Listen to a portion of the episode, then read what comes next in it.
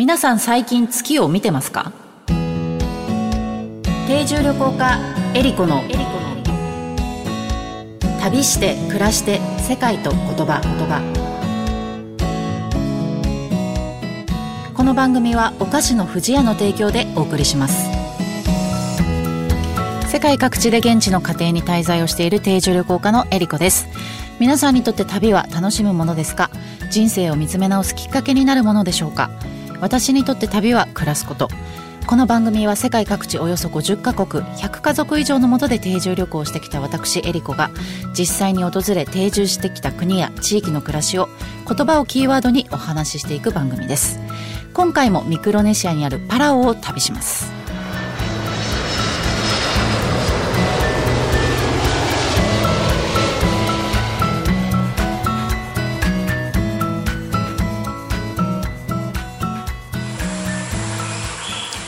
本から南に3000キロ。ミクロネシア地域にあるパラオ共和国。現地のパラオ語ではベラウと呼ばれています。世界で4番目に人口が少ない国でおよそ1万8000人の人々が暮らしています。19世紀まではスペイン。その後はドイツの植民地となりまた第一次世界大戦後はおよそ30年間にわたって日本が統治した国でもあります。現在もパラオには多くの日本の面影が残っておりまして日本と関わりの深い国の一つであります。今回の旅言葉はクレボケルブイルです。前回まではパラオ語になった日本語そして食文化えー、パラオのベイビーシャワーなどの話をさせていただきましたけれども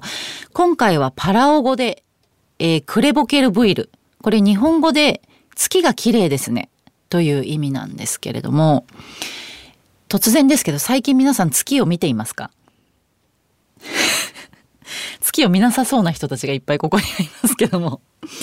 私ね月をね最近よく見るんですけどこの月をね見るようになったのって実はパラオに行ったことがきっかけなんですよ。皆さんパラオの国旗って見たことあります？なんとなく。あのブルーに黄色いこう丸のデザインでで、たまにこう日本の国旗を真似したんじゃないかっていう噂もあるんですけど、これはなんか国民からこう一般公募で決まったデザインだそうで、で、そのブルーっていうのがあの、空とか海とかっていうのを表してて、で、この黄色いまん丸っていうのが、この月だっていうふうに言われてるんですね。で、この月っていうのが、このね、パラオ人にとって本当にね、大事なもので、こう、パラオ人の生活の中にこの月の満ち欠けっていうのがねすごく取り入れられてるんですよ。パラオ人の生活ってこの月の満ち欠けに合わせていろいろ行われてるんですね。例えば引っ越しをする時とか新しい事業を起こす時とかこう何かこう説明説明みたいな時とかっていうのは満月とか新月っていうのを目安にしていろんなことを行うんですよ。なので、まあ、日本で言うとあの六曜カレンダーってあるじゃないですか。こう大安とか仏滅とかね。まあ、気にされる方はそういうのに沿ってこうあの行動したりする方もいらっしゃると思うんですけど、まあ、そういう感じですに近いです。日頃のその行事っていうのがその月の周期に合わせて行われているんで本当にこう生活に密着したあのものなんですね。結局人間ってこう自分で物事を進めるときに何か自分が納得できる材料が欲しいのかなって思うんですよね。だからそういう目安になるようなものをこうこう決めて秩序立ててこういろいろ行動するのかなって思ったりもするんですけどでそのパラオ人にとって月っていうのはその日常の中に組み込まれてるものっていうふうにあの言ったんですけどなんか面白いフレーズがあって友達とか恋人とかあこの人とまたすぐ会いたいなっていう人に言うフレーズがあってでそれが次の満月に会いましょうっていう言葉があるんですよ。で、これって、まあ、またすぐ会いましょう。だから、Let meet again soon みたいな話なんですけど、でもそれを Let meet again next full moon とか next new moon っていう新しい、まあ、新月に会いましょうっていう言い方をするみたいで、なんかね、ロマンチックですよね。面白いなと思って。で、私こう、パラオで、まあ、その月のね、話をよく聞いてて、であの魚をね取りに、まあ、あの漁に出た時にでみんな家族の人たちがあの海の中に潜って魚を取ってる間一人でボートに乗ってこう留守番してたんですよね。でその時に月がねちょうど出ててでこう月の光に照らされてこう透き通ったこう海底がこうゆらゆらと見えたんですよね。昼のパラオの海もすっごく綺麗なんですけどこう太陽の光と違ったまたこの月の光に照らされた光景っていうのはねすごく神秘的でよく覚えてますね。普段こう都会で生活してると月に照らされて映る景色ってなかなか見ることないじゃないですか。だからねすごくね印象に残ってますよ。あの昼のパラオの海よりも夜のその月のパラオの海の方が私はすごくこう記憶に残ってますね。あの熊谷さんの家ね滞在してる熊谷さんの家にこう菜園があったんですね。こう魚、えー、と野菜とかを育ててるところがあったんですけどあの熊谷さんに聞くとやっぱその種まきをする時とか収穫をする時っていうのもその月の満ち欠けに合わせて行ってるっていうことだったんですよ。で昔私あの中南米を旅してる時に農園をいくつかこう訪ねたことがあって。あの収穫のね話とかをいろいろしててでその彼らもですねその月を見ながら栽培のタイミングを測ってるっていうふうに言ってたんです。あの新月にするとかあのこれは満月に収穫するとかっていうのをなんか普通にこう共通認識としてこう 皆さんやってたのでへえ面白いなと思っててパラオもねだからそういう感じなんだなって思ったんですけど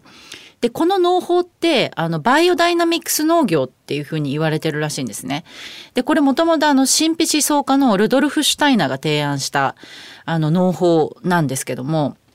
これねどういう農法かっていうとその化学肥料を全然使わずにこう太陽の動きと月の満ち欠けあと天体と地球のその、えっと、植物とか地球のこのリズムに合わせて作物を栽培するっていう方法なんだそうで、まあ、日本でもやっているところがあるみたいなんですけれどもその新月から満月までっていうのは成長する力がすごい強い。と。で満月から新月までは抑制する力がすごい強いっていうふうに言われてて、まあ、それをこう活用した農法らしいんですけどもなんか、まあ、ちゃんとこういうふうに農法になってるっていうのがあの私も後で調べたら分かってすごくへえと思ったんですけど。でそれぞれの国でこう太陽とか月のこう概念が違うのもすごい面白いなと思ってて例えばヨーロッパとかってあのやっぱ月ってちょっとこう何ですか男が月を見て狼に変身したりとかあとドラキュラがこう 満月の時に夜にこうやってくるみたいな。で、まあ、ヨーロッパではねそういうあのイメージがありますけど日本だとこう月はこうめでるものみたいなねお月見とかあと竹取物語とかもお姫様が月からねやってくる話だったりとかちょっとこうロマンチックなものの象徴みたいなのが多いのかなと思ってあの有名なのはあれですね夏目漱石があのー、英語の教師をしてる時に「I love you」っていうのをどうどういうふうに日本語に訳すかっていうので生徒たちがいろいろ愛してるとかあなたのことが好きですとかってこう訳してたらそれは日本語ではそういうふうに表現しないって言って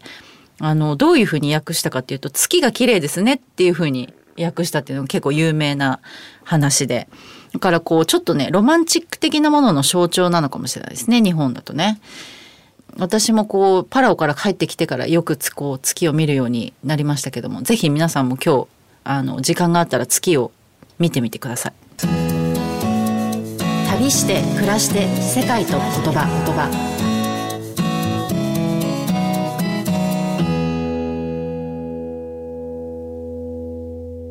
ここでお知らせです。富士屋のウェブサイトに私、エリコがペコちゃんと一緒に旅をして見えた世界の国々の文化や習慣についてのコラムが掲載されています。富士屋のウェブサイトのトップページからペコちゃんの森のバナーをクリックしてエリコペコちゃんの旅の記事にお入りください。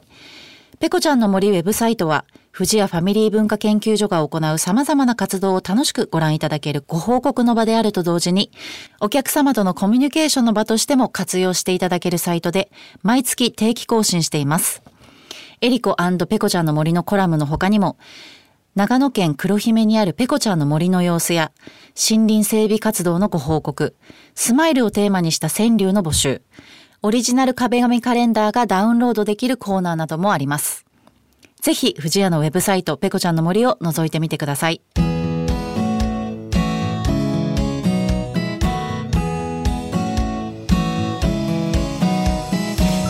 番組では皆様からの質問やコメントリクエストも大歓迎です。旅についてや海外の暮らしについての質問あなたの旅への思いなどをお送りください。メッセージの宛先はメールアドレス eriko.joqr.net までです。えー、今日はパラオの月の話をしましたけどもたまにねあの真っ赤な真っ赤で大きい月って見たことないですか？あれなんであんなに赤くなるんだろうって思うんですけどなんか知ってる方がいたらぜひ教えてください。さて次回はうんこミュージアムの生みの親、えー、小林正治さんをゲストにお迎えしての旅となります。今回お話ししたパラオの旅の様子は私の YouTube エリコチャンネルでも見ることができますのでぜひ覗いてみてください。